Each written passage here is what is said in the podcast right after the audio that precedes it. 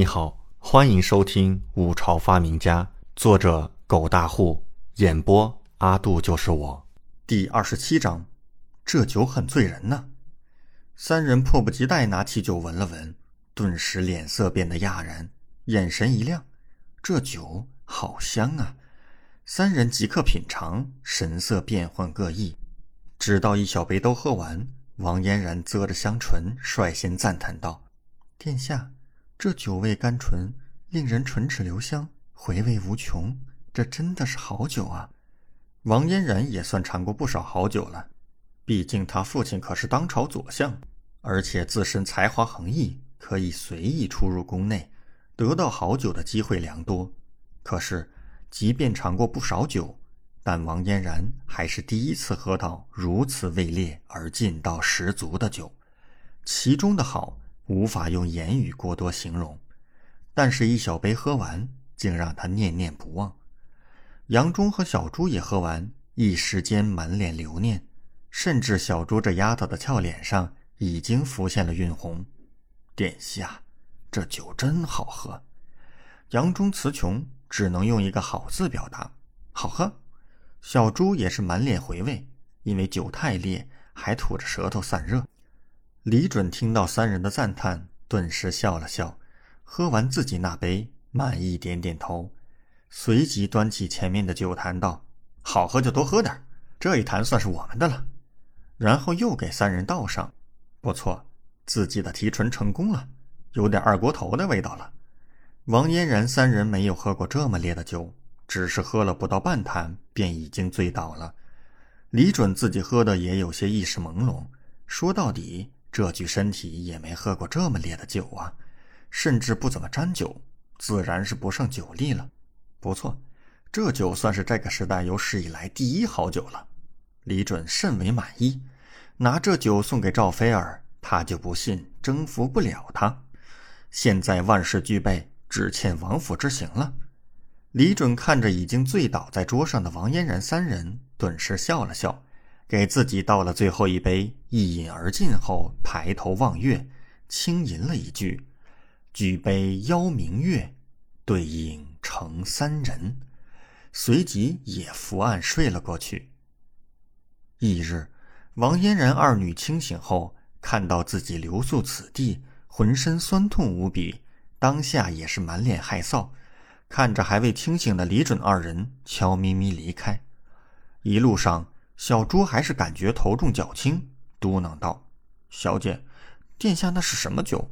小朱现在还感觉醉着呢。”王嫣然也好不到哪儿去，感觉身体有些发晕，特别是脑袋有着宿醉后遗症，内心只感觉李准真的太厉害了。这个废物十七年的皇子果然深藏不露，不管是作词写诗，还是鼓捣这些稀奇古怪的吃食。都让人大开眼界。小朱，我们快点回去吧，这样无故夜不归宿，回去了肯定会被爹爹和娘亲骂的。王嫣然想到自己一个未曾婚配的女子，竟然夜宿李准寝殿，就内心有些慌乱。王家家教严厉，如此夜不归宿，已然是犯了大忌讳。是小姐。二女急匆匆出宫，回到左相府。李准醒来。看到王嫣然二女已经离开，推醒还在酣睡的杨忠后，吩咐道：“杨总管，收拾一下，今天我们就去拜访那个赵菲儿郡主。虽然自己是皇子，理应赵菲儿过来拜访，可是李准知道自己几斤几两，还是暗自拜访对方比较好。至于其他的公主和皇子，多半是差人上门请赵菲儿加入狩猎团队。相比他们，自己亲自上门。”邀请应该能让赵菲儿感觉到重视，嗯，这便是后世待人处事的技巧了。现在拿来用一用。